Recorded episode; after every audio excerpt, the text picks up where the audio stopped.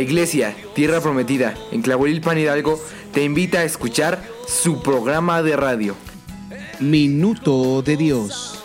Todos los jueves a partir de las 6 de la tarde. Ten un encuentro con Dios y permite que Él transforme tu vida. Ser libres en su amor.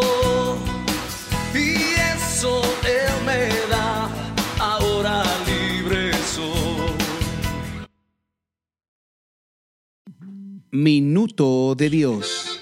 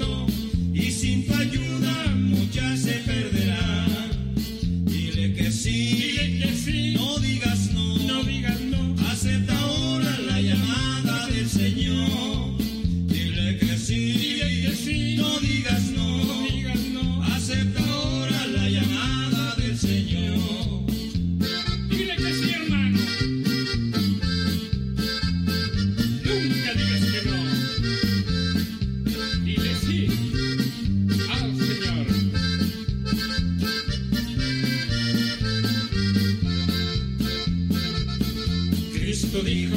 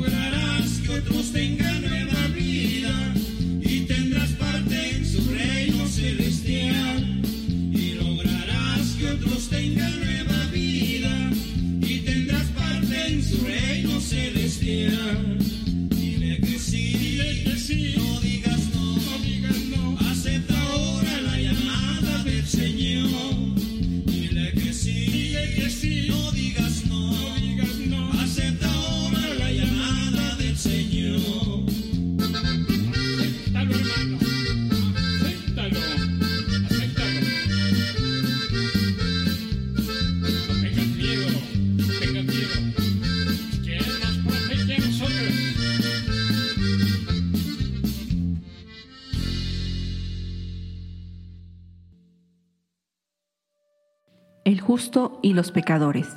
Salmo 1.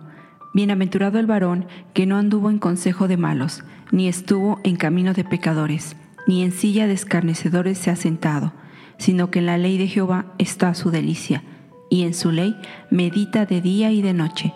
Será como árbol plantado junto a corrientes de aguas, que da su fruto en su tiempo, y su hoja no cae, y todo lo que hace prosperará. No así los malos, que son como el tamo que arrebata el viento. Por tanto, no se levantarán los malos en el juicio, ni los pecadores en la congregación de los justos, porque Jehová conoce el camino de los justos, mas la senda de los malos perecerá. Hola hermanos, Dios les bendice. Bienvenidos a su programa Minuto de Dios. Mi nombre es Poli Arenas y estoy para servirles. Gracia y paz de nuestro Señor Jesucristo en su casa. En este programa, hermanos, tenemos una palabra de Dios para su vida. Sea usted bienvenido. Muy buenas tardes, soy el pastor Miguel Katzin y en esta emisión también queremos dar gracias a Dios por sus vidas, las vidas de todos los que escuchan este programa. Damos gracias a Dios por esta estación de radio, Radio Nueva Vida, que ha sido un instrumento de bendición, de edificación para muchos de nosotros.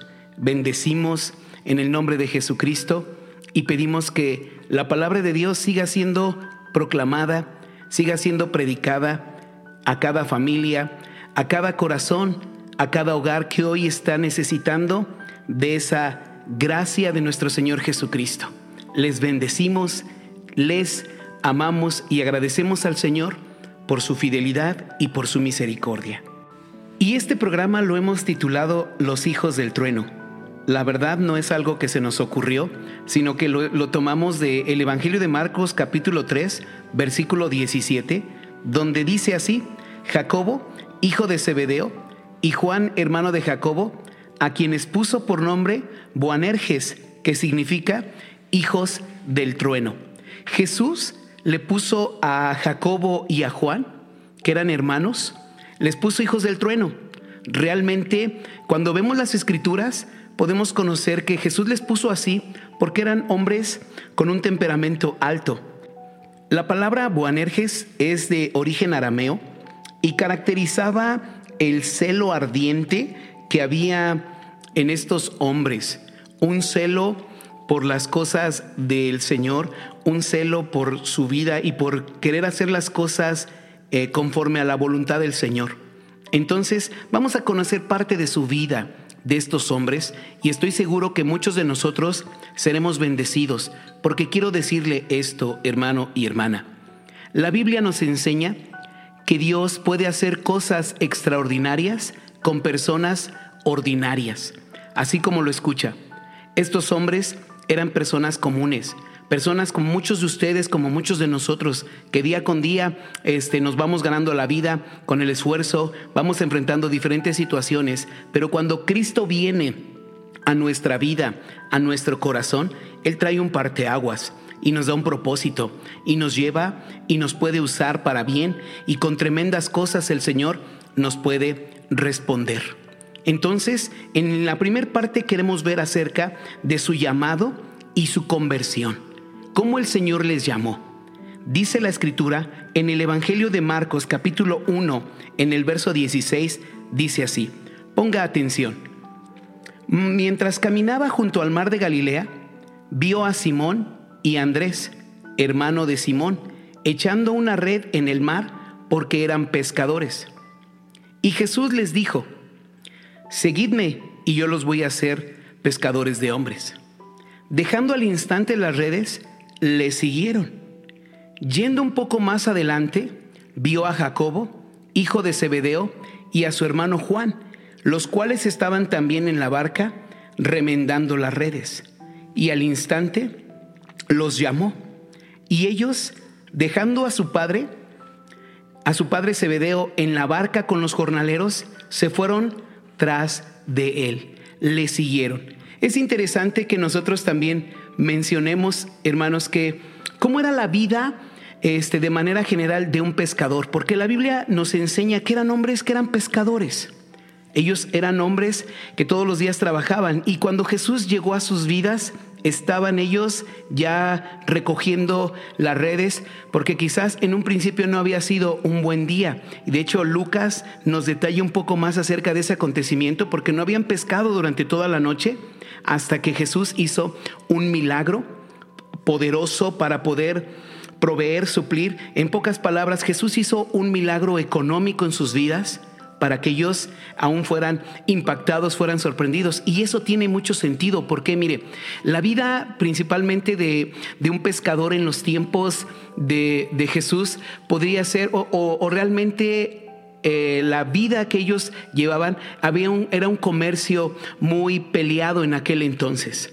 Muchos tenían que pasar toda la noche para poder pescar, para poder llevar una vida en la cual, o para llevar el sustento cotidiano, para llevar aquel sustento a sus vidas. Entonces, aquella industria que era este, pesquera, era un negocio en el cual era próspero y realmente los que podían tener mayor recurso eran los que pues mejor pescaban. Si no había pesca, no había ese sustento económico para con la familia.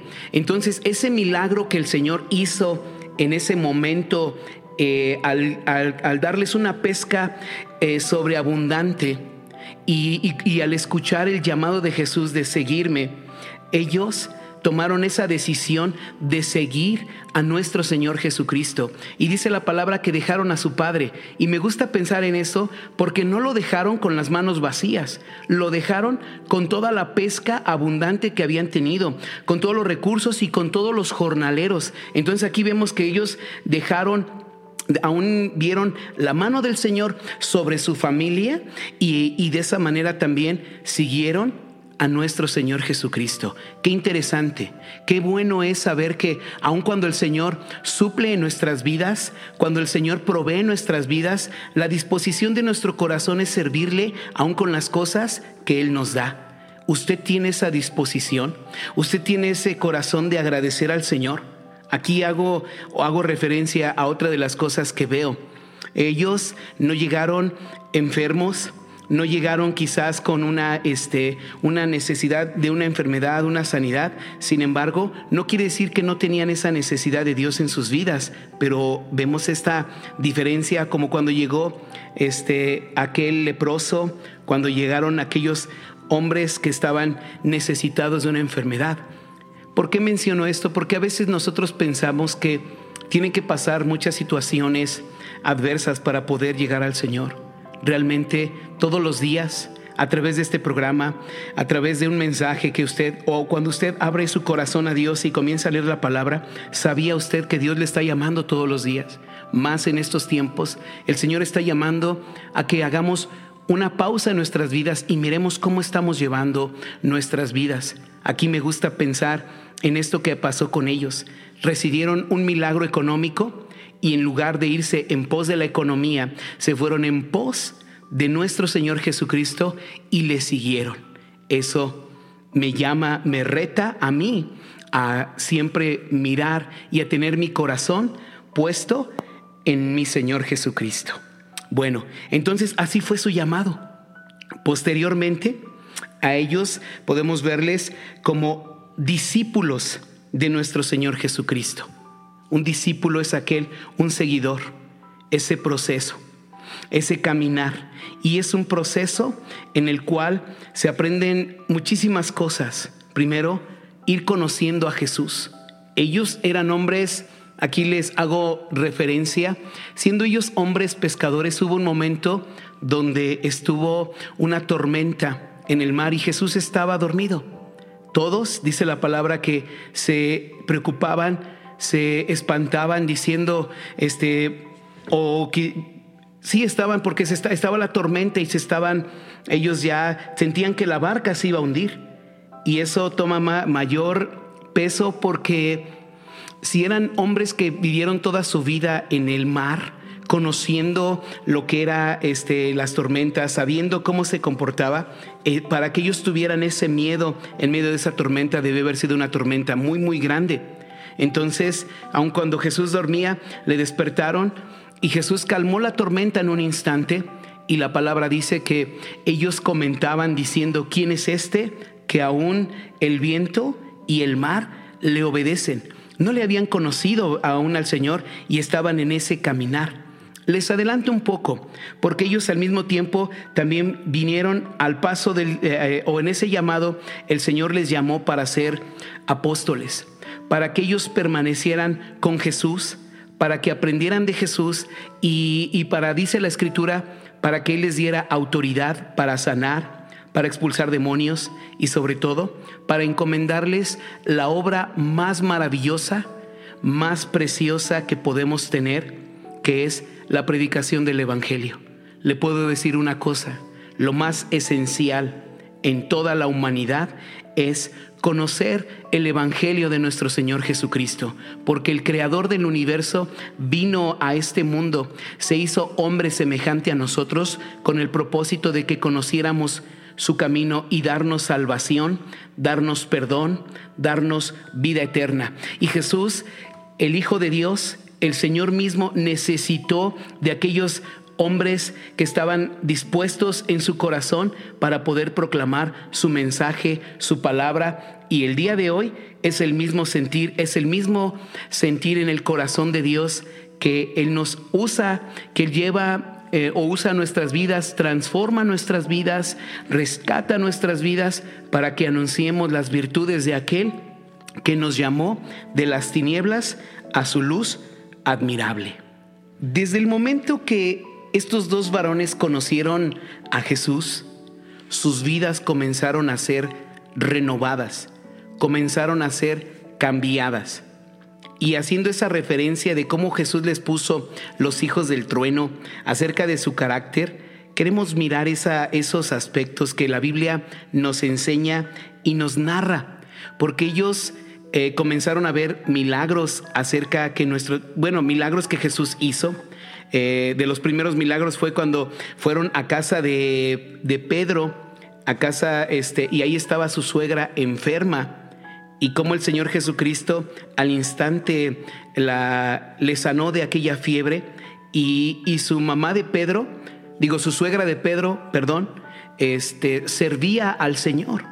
Todos esos milagros que empezaron a ver, ellos estaban día con día afirmándose más y, así es como Dios comienza en nuestras vidas, hermanos.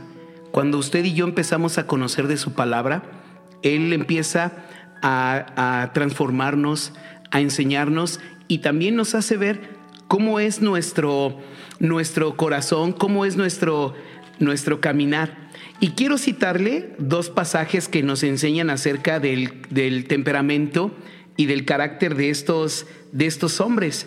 Dice en el Evangelio de Lucas, en el capítulo 9, versículo 51, dice así, cuando se cumplió el tiempo en que él había de ser recibido arriba, afirmó su rostro para ir a Jerusalén y envió mensajeros delante de él, los cuales fueron y entraron en una aldea de los samaritanos para hacerle preparativos.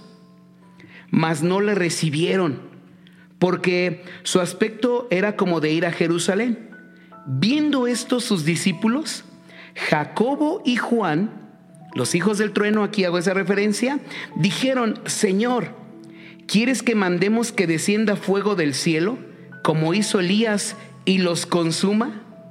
Eso, mire, ahí me detengo un poquito, hermanos.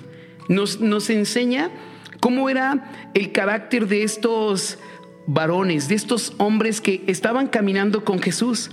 Se enojaron porque a Jesús no lo recibieron ahí en Samaria. Además de que la historia bíblica nos enseña que entre los judíos y los samaritanos no tenían una buena relación desde la etapa de los reyes, cuando los reyes o los reinos se dividieron, el reino de Israel y el reino de Judá se dividieron, desde ahí comenzaron a tener diferencias y había cierta rivalidad durante muchos años. Entonces, cuando Jesús fue a Samaria, fue a aquella tierra dice la palabra que no lo recibieron al Señor y ellos se enojaron. Y, veo aquí en una parte, eran hombres que tenían fe, tenían fe, porque conocían lo que el profeta Elías había hecho y, y, estaban pidiendo fuego. Pero el tener fe no quiere decir que siempre tengamos la razón. El que tengamos una fe no quiere decir que, que siempre eh, el Señor va a ser conforme a nuestra fe, sino que aquí las intenciones de su corazón no eran las mejores. Lo que ellos estaban esperando es que consumieran aquellos, este, seguramente por toda la rivalidad que ellos tenían, o porque, este, o, podemos ver parte de su, de su temperamento, de su carácter, y nos damos cuenta cómo el Señor Jesucristo, lejos de este de decirle, no, está bien, sí, oren que descienda fuego, o, también de elogiar su fe, su fe, lo que hizo Jesús, los reprendió, les corrigió. Dice la escritura que Jesús volviéndose, los reprendió diciendo, ustedes no saben de qué espíritu son, porque el Hijo del Hombre, dice, no ha venido para perder las almas de los hombres, sino para salvarlas. Y dice la escritura, se fue a otra aldea. Jesús les estaba enseñando que no era la manera en la cual ellos estaban actuando, no era así como Dios quería obrar en ese momento, sino que el Señor vino y les que ellos que ellos tenían que comprender que los planes de nuestro Señor Jesucristo, el propósito de Dios era para salvación y no para condenación. Estoy convencido, hermanos, que el día de hoy estas palabras que Jesús les dijo a Juan y a Jacobo en aquel entonces, cuando ellos esperaban que cayera fuego, Jesús no les dijo o no apoyó esa idea, ese pensamiento, sino que Él vino. Deben de saber que el Hijo del Hombre no ha venido para perder las almas de los hombres, sino que Él vino para salvarnos. Qué precioso es saber, empezar a conocer y entender que Jesucristo no vino para condenarme, sino que vino para salvarme, para rescatarme de una vida vana y eso empieza a transformar mi corazón porque me lleva a vivir agradecido, agradecido con Él. Recuerde esto, Jesucristo vino para salvarnos. Bueno, pues vamos a una pausa y enseguida regresamos con este su programa Minuto de Dios.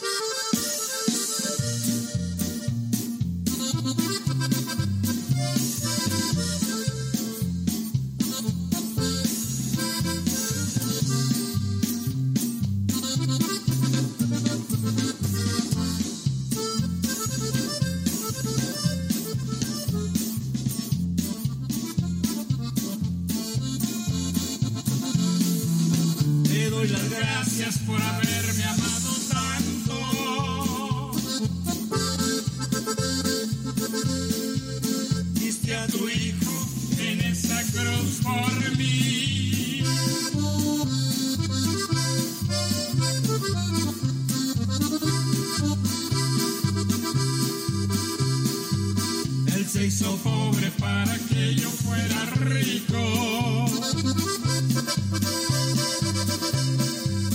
Y hoy me gozo en tu gran amor.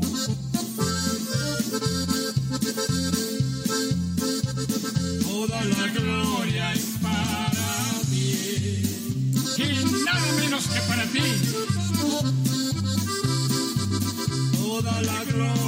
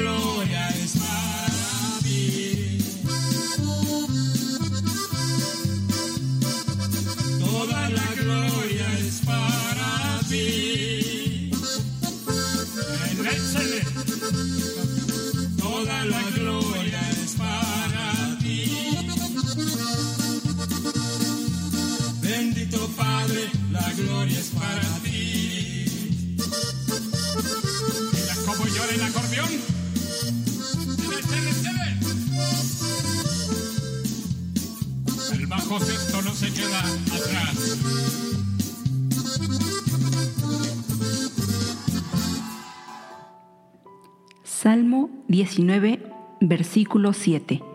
La ley de Jehová es perfecta, que convierte el alma.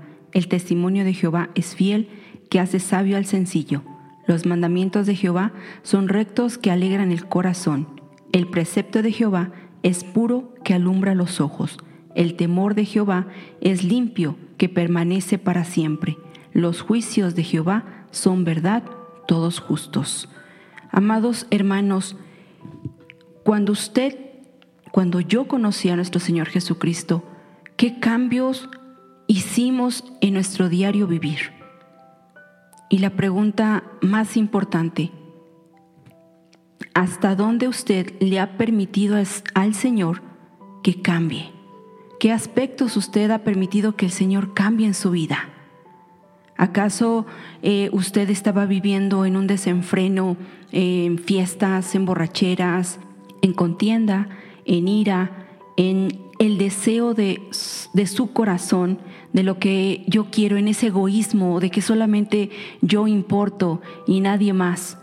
Pero hermano, yo sé en mi corazón que usted no ha volteado a ver su vida pasada, que realmente usted ahora lo que desea es seguir a Cristo. Hermano, no se arrepienta, porque hemos escogido el mejor lado. Y es eso, hermano, seguir a nuestro Señor Jesucristo. Escuche bien, hermanos, tenemos mucho que ganar. Dice que la ley de Jehová es perfecta. ¿Y qué hace con nosotros? Que convierte nuestra alma. Y el testimonio de nuestro Señor nos hace sabios. El precepto del Señor, hermanos, alumbra nuestros ojos. Dice en su palabra también que sus juicios son verdad. Y hermanos, es mejor tener un Dios justo, un Dios que nos vaya a juzgar con misericordia, con amor, con ternura. Ese es nuestro Dios. Tenemos mucho más del lado de nuestro Señor Jesucristo. Sigamos adelante, caminando, siguiendo los pies de nuestro amado Padre. Muy cierto lo que comparte mi esposa en este tiempo. Y eso me hace pensar y preguntarnos, ¿qué tan dispuestos estamos nosotros a que el Señor cambie con su palabra nuestras vidas? ¿Tenemos esa disposición en nuestro corazón? Yo creo que Juan y, Jacobo la tenían desde un principio. La tuvieron porque ellos en ese momento cuando Jesús les dijo que eh, que no sabían de qué espíritu son, los reprendió. Ellos quizás hubieran pensado y dicho, no, pues ya nos vamos porque no está de acuerdo con lo que eh, hizo el profeta Elías, vámonos. No, por el contrario, conocieron y entendieron el corazón de Jesús, que Él vino para salvar, que Él vino a buscar las almas de todos aquellos que estábamos perdidos para rescatarnos. Hay otro pasaje que nos muestra eh, acerca de, de su carácter y de su temperamento. Y esto sabe por qué lo resaltamos, hermanos. Porque al paso de los años, conforme la Biblia nos narra el carácter de estos hombres, en un principio, por eso Jesús eh, les había puesto los hijos del trueno, porque eran explosivos, porque eran hombres así de ese carácter que actuaban en un instante. Sin embargo, permitieron ser renovados, permitieron ser cambiados por el Señor y después sus vidas eh, fueron llenas del Espíritu de Dios, fueron llenas de misericordia, llenas de gracia y llenas del favor de Dios y llevando siempre con esa disposición el mensaje de salvación. En el Evangelio de Marcos, capítulo 9, verso 38, nos narra otro, otro momento que dice así, Juan le respondió diciendo, Maestro, hemos visto a uno que en tu nombre echa, echaba fuera demonios, pero él no nos sigue. Y se lo prohibimos porque no nos seguía. Y Jesús les dijo, no se lo prohíban, porque ninguno hay que haga un milagro en mi nombre y que luego pueda decir mal de mí. Porque el que no es contra nosotros, por nosotros es. Y cualquiera que les diera un vaso de agua en mi nombre, porque son de Cristo, de cierto les digo que no perderá su recompensa. Mire, aquí vemos otro, otro actuar de ese, aquí de Juan. Eh, especialmente de él, porque dieron a un hombre que había tenido fe y que estaba predicando en el nombre de Cristo, estaba hablando de Cristo y como no era de, de no estaba siguiendo a Jesús, entonces dice Juan, no, vamos a prohibírselo hay que prohibírselo y así lo hicieron. No, te prohibimos, tú no puedes hablar en el nombre de Cristo. ¿Sabe? Eso se parece en muchas ocasiones cuando nosotros pensamos que en, donde estamos tenemos toda una verdad absoluta, que no, que nadie más puede este, hablar de Cristo porque todos están, están mal. Yo tengo aquella verdad. Y, este, y esto eh, refleja el, carácter de ellos porque decían, por un lado, por, por eso decía, un celo mal encausado eh, a veces mirando más en nosotros a nuestro discernimiento. Y Jesús le dijo, no, no se lo prohíban, porque ninguno que hable o que haga un milagro en mi nombre, ninguno que haga un milagro puede hablar mal de mí. Realmente, cuando el Señor empieza a obrar, cuando el Señor empieza a actuar y aun cuando se habla en el nombre de Cristo, Dios mismo nos enseña. Cuando usted dispone siempre su corazón hacia la palabra, podemos ver que su palabra nos renueva, su palabra nos cambia y nuestra manera de pensar. ¿Qué pudo haber pensado en ese momento Juan? Híjole, ya la regué. Yo le dije que no hablara. Ya este, a lo mejor hasta lo regañó, o, quién sabe cómo fue la manera que empezó a decirle, a prohibírselo. Quizás no fue de la mejor manera. Oye, te pido un favor, ya no hables de Jesús. Quizás en el temperamento que tenía en ese entonces Juan, pues lo reprendió duramente y aquel hombre, imagínese que por esa reprensión aquel hombre ya no quiso hablar más de Jesús pensando en ello. A veces en nuestro caminar, en nuestro vivir, actitudes que hacemos o cosas que vivimos, que decimos, a veces puede ser tropiezo para otras personas. Eh, sin embargo, aquí también el Señor Jesucristo le estaba enseñando a Juan que no era esa la manera cómo es, me encanta ver el corazón de Jesús y cuando miramos a Jesucristo en su vida, en la esencia de lo que la palabra de Dios nos enseña, en verdad somos transformados, en verdad anhelamos, yo anhelo cada día de mi vida ser como nuestro Señor Jesucristo. Y entre otras muchas cosas, quiero seguir aprendiendo más y más y que Él molde mi vida, que Él molde mi corazón y que me ayude a entender cuál es su voluntad y poder seguir compartiendo de su palabra para salvación, para libertad y para rescatar a todos aquellos que hoy están oprimidos y están angustiados. Por eso es muy importante que usted y yo permitamos que la palabra de Dios transforme nuestras vidas. Por eso es necesario que tengamos esa disposición en nuestro corazón de ser moldeados por el Maestro, moldeados por su palabra, enseñados por Él. Y lejos de desanimarnos cuando el Señor habla nuestras vidas, a nuestros corazones, debemos de afirmarnos más. Vamos a continuar con estos textos que estamos hablando acerca de estos hombres, los hijos del trueno algunos también mencionan que la palabra este, o la expresión es una expresión eh, semítica que se puede traducir como hombres tempestuosos en el sentido de personas de carácter impulsivo e inclusive algunos dicen o ambiciosos. Mire, esto eh, lo podemos mirar en el Evangelio de Mateo, en el capítulo 20, en el versículo 20. Mire lo que pasó ya después de, otro tiempo más, estando ya con Jesús, después de que vieron milagros, vieron tantas cosas. Dice la palabra que entonces se le acercó la madre de los hijos de Zebedeo con sus hijos y se postró, se postró ante él pidiéndole algo. Él le dijo, ¿qué quieres? Ella respondió, ordena que en tu reino se sienten estos dos hijos míos, el uno a tu derecha y el otro a tu izquierda. Entonces Jesús respondió y dijo, no saben lo que están pidiendo. ¿Pueden beber del vaso que yo he de beber? ¿O ser bautizados con el bautismo con que yo, seré bauti- yo soy bautizado? Y ellos le dijeron, podemos. Aquí hago un pequeño paréntesis. Miren lo que pasó aquí. Seguramente este Juan y Jacobo habían, se habían puesto de acuerdo con su mamá y le dijeron, no, pues dile a este, dile a Jesús, ¿sabe por qué? Porque eh, su madre de, de, de Juan y de Jacobo tenía cierto parentesco con, con la familia de Jesús había un parentesco. Entonces le dijeron, no, pues hablaron con ella, pues dile, así como que ellos buscando, eh, por eso en la traducción, buscando más su propio yo, hace ratito decía mi esposa, a veces vivimos nada más en nuestro propio yo, en nuestro egoísmo, pensando en nosotros y dejamos de pensar eh, en las demás personas. Aquí ellos estaban interesados, ellos querían que cuando estuvieran, ellos ya habían creído en el reino del Señor y ellos decían, no, pues queremos estar uno a la derecha y el otro a la izquierda, buscando esa, ese reconocimiento, buscando este, que, que les miraran, que les vieran, buscando un lugar. ¿Cuántos de nosotros a veces nos confundimos de esa manera? Nos confundimos en nuestro vivir, en nuestro caminar y como que perdemos el piso. En ocasiones decimos, nos suben a un tabique y perdemos el piso.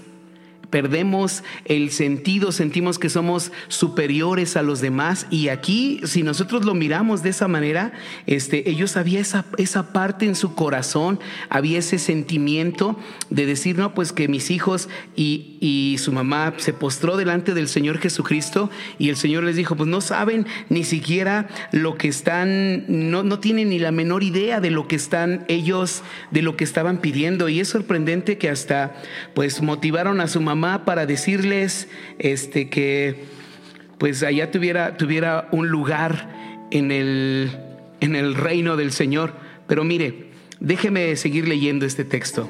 Dice, Él les dijo, a la verdad de mi vaso beberán y con el bautismo con que yo soy bautizado serán bautizados.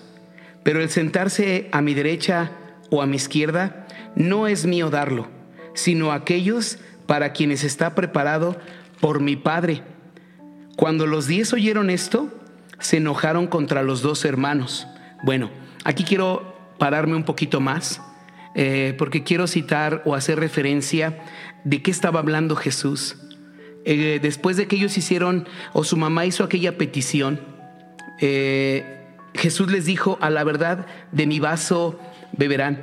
Y sabe, aquel vaso y a lo que se está refiriendo nuestro Señor Jesucristo, eh, se está refiriendo a aquel eh, sufrimiento y, y específicamente quiero decirle esto, hermano, y esto lo tenemos que tener muy presente. Siempre por causa de la palabra de Dios podemos padecer momentos de persecución, de tribulación. Hay momentos que son complicados en la vida cristiana, hay momentos donde nuestra vida es confrontada, hay momentos donde pasamos por situaciones en las cuales sentimos que las cosas son más difíciles. ¿Sabe? El vaso se usaba como un símbolo de, podía ser de alegría o de una gran pena. Si leemos el Salmo 23 en el verso 5, dice la palabra que mi copa está rebosando. Mi copa está rebosando. La alegría, el gozo que el Señor eh, pone en nuestras vidas puede rebosar. Y ese es el contraste en la vida. En la vida en Cristo hay momentos de gran gozo, hay momentos de alegría, hay momentos de, de quietud, hay momentos en los cuales eh, ese, como dice la palabra, ese go, el gozo del Señor es nuestra fortaleza. Pero quiero citarle eh, a Jeremías capítulo 25 en el versículo 15 que dice así, porque así me dijo Jehová, Dios de Israel, toma mi mano, la copa del vino de este furor, y da beber de él a todas las naciones a las cuales yo te envío. Aquí podemos ver que hay una referencia acerca de la muerte de nuestro Señor Jesucristo y realmente que Dios mismo eh, traerá juicio sobre el pecado. Dios no puede pasar por alto el pecado. Dios no puede pasar por alto y por eso fue necesario que nuestro Señor muriera, que nuestro Señor derramara eh, su sangre y, y, en Jesús mismo fue este o la condenación del pecado cayó, cayó sobre él para que nosotros fuésemos salvos. Pero nosotros tenemos que venir a Cristo, tenemos que arrepentirnos de nuestros pecados y saber y entender, hermanos, que aún por causa del Evangelio podemos padecer persecución. Vivimos en estos tiempos. A veces no se habla de esto. A veces no, no, no, o pocas veces hablamos acerca de esos momentos de tribulación. Y, y más en estos tiempos tenemos que prepararnos porque podemos pasar tiempos de persecución muy eh, difíciles en las cuales eh, aún nuestra fe pueda estar eh, o, o nuestra, nuestra vida pueda estar en un momento crítico en el cual tengamos que padecer completamente o, dar nuestra vida por causa del Evangelio. Imagínense, a veces nosotros nos desanimamos o por cualquier situación pequeña, o porque no me saludó el hermano, o porque me miró feo aquel, o porque me, me hicieron esto. Y si por eso nos desanimamos, ¿cuánto, cuánto eh, este, si nuestro corazón no es moldeado, no es transformado por el Señor?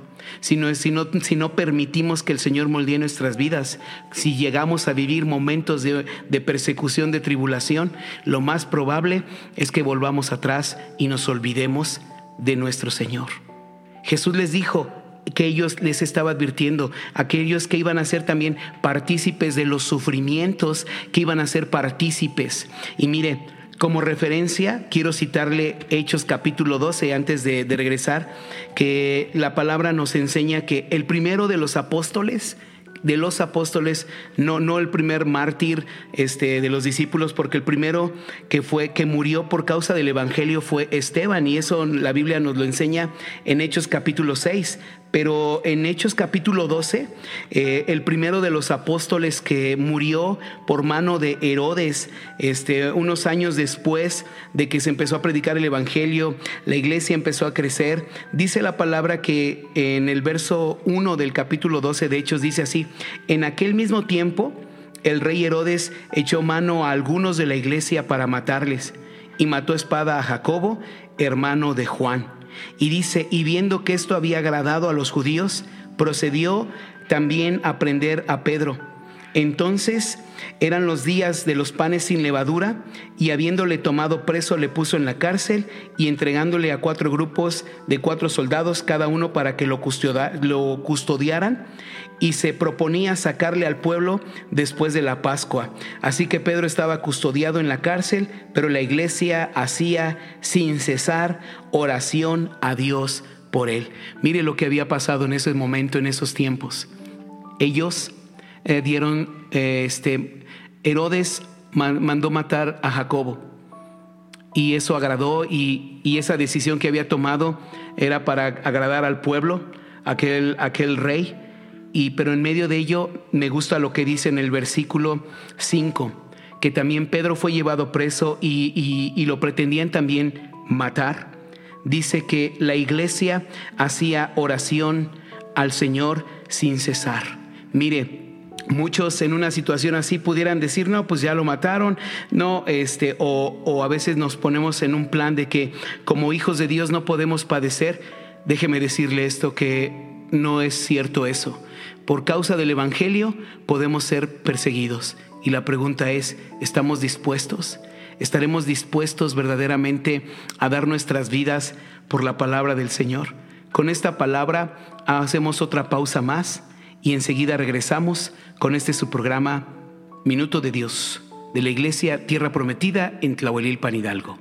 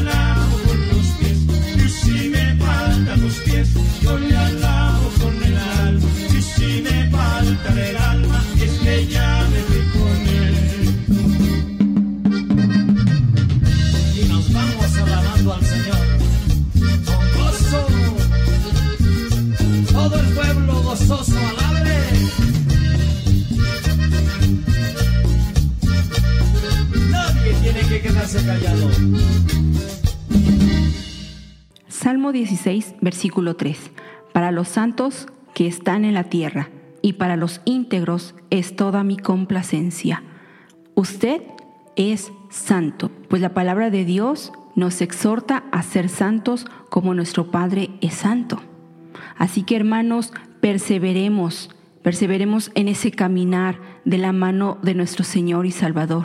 Seamos íntegros, dice la segunda parte de este versículo, seamos íntegros. ¿Y qué significa íntegro? Es tener un comportamiento con rectitud, un comportamiento intachable, actuando, hablando, pensando y haciendo las cosas con el ejemplo de Jesucristo cuando estuvo en esta tierra. Con todo respeto, amados hermanos, no le dé mucha importancia a lo que la gente diga cuando usted esté caminando con Cristo. De verdad, tenga usted ese gozo en su corazón. Nuestro Dios se complace con usted, se complace con su caminar y es lo único y más importante, complacer a nuestro amado Dios. Así es, complacer a nuestro Señor en todo momento, en todo tiempo. Y vuelvo a retomar lo que eh, citábamos antes de, la pausa. Es duro cuando uno mira aquellas cosas, pero cuando las vemos desde la perspectiva humana. Desde nuestra perspectiva a veces podemos ver las cosas diciendo, wow, esa palabra es muy fuerte. Pero sabe, la palabra de eh, cuando se habla de mártir, eh, habla, es una palabra griega que significa testigo. Entonces quiere decir que al ser testigos de aquella verdad en Cristo, de aquel mensaje, somos testimonios vivos. Eh, eh, el Señor manifiesta su obra y aun cuando el Señor permite que nosotros padezcamos persecución, es para dar testimonio vivo de la verdad, para que las personas puedan creer en nuestro Señor Jesucristo, le reciban, le conozcan y a pesar de las circunstancias eh, poder vivir una vida al servicio del Señor. Y quiero regresarme a Mateo, donde estábamos leyendo hace un ratito. dice cuando Jesús les decía, a la verdad de mi vaso beberán, y con el bautismo con que yo soy bautizado, serán bautizados. El sentarse a la derecha o la izquierda, pues solamente depende de mi Padre. Los demás apóstoles se, enojaron cuando ellos estaban pidiendo aquello, eh, eh, aquel lugar delante. Entonces Jesús les dio una de las enseñanzas más poderosas y tremendas que deben de hoy en día hablar siempre a nuestro corazón. Debemos de nosotros tener la mirada en ello para poder glorificar al Señor conforme ahorita también lo que decía mi esposa, que agrademos al Señor, que glorifiquemos, que vivamos en santidad. Es necesario que seamos moldeados. Y dice en el verso 25, Jesús llamándolos les dijo, sepan que los gobernantes de las naciones se enseñorean de ellas, y los que son grandes ejercen sobre ellas potestad. Y mire la diferencia, lo que dice Jesús en el verso 26.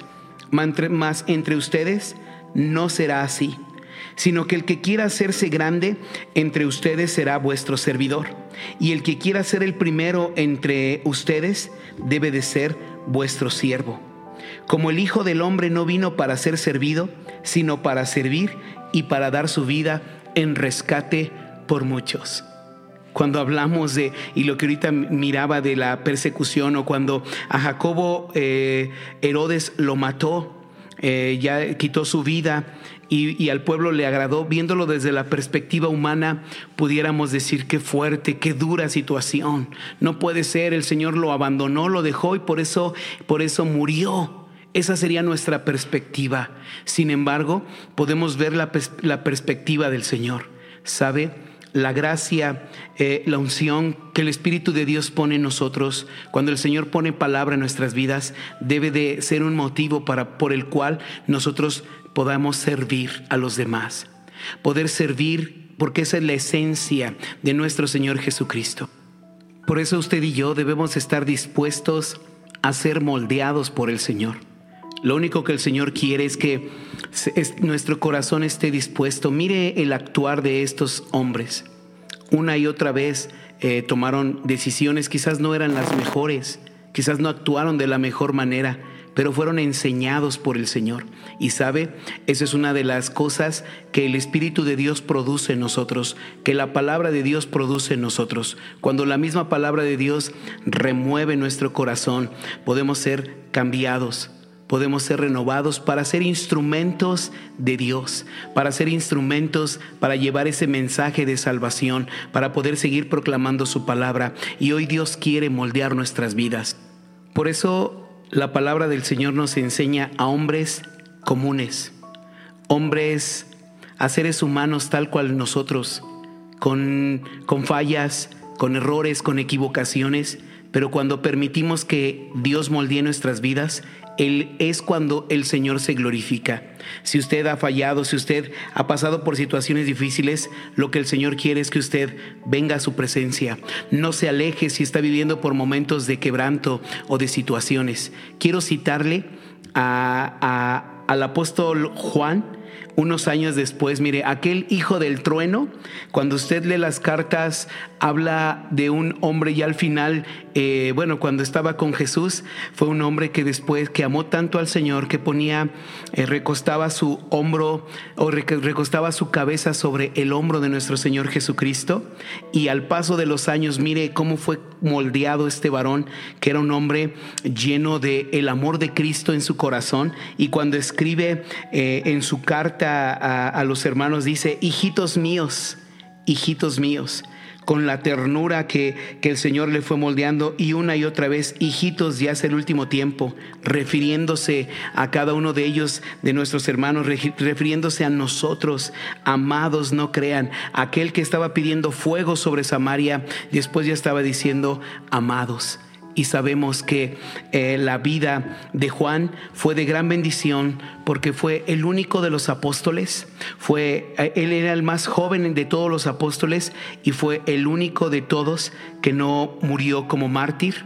Sí padeció persecución, estuvo preso en la isla de Patmos y allá el Señor le dio la revelación de, este, de los últimos acontecimientos que aún están por suceder acerca de la venida de nuestro Señor Jesucristo.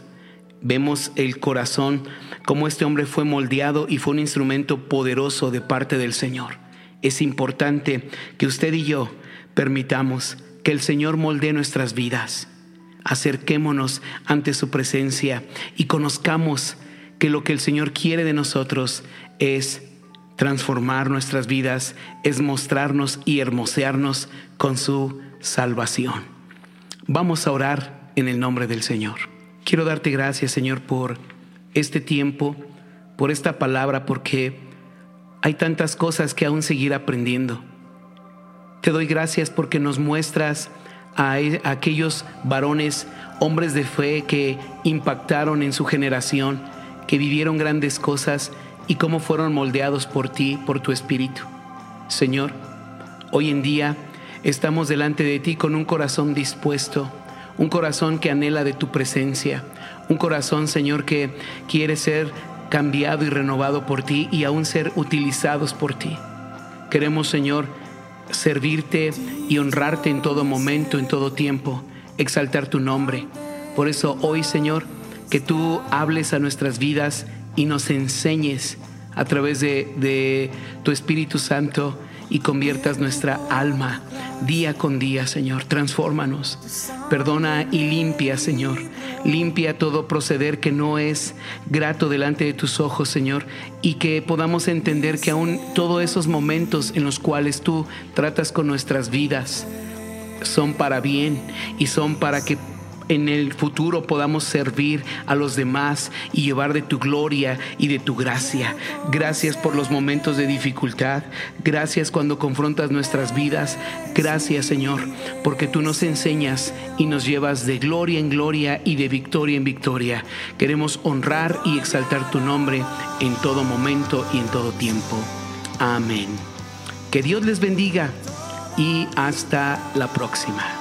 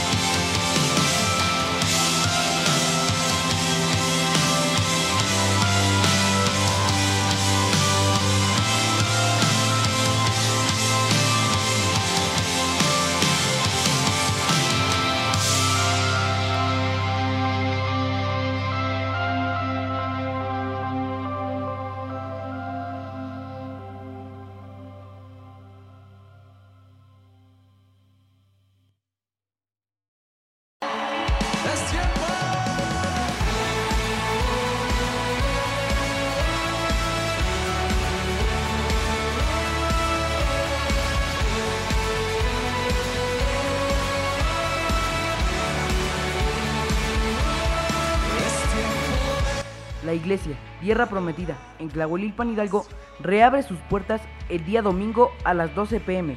Le invitamos a que este domingo venga con un corazón dispuesto, traiga su Biblia y juntos seguiremos clamando al Señor en estos tiempos que sean de bendición, de visitación, de sanidad y restauración en el nombre de Jesucristo. Les recuerdo la dirección, calle Silvestre Padilla García, número 51 en la colonia Miravalle, en Tlahuelilpan Hidalgo. Les esperamos.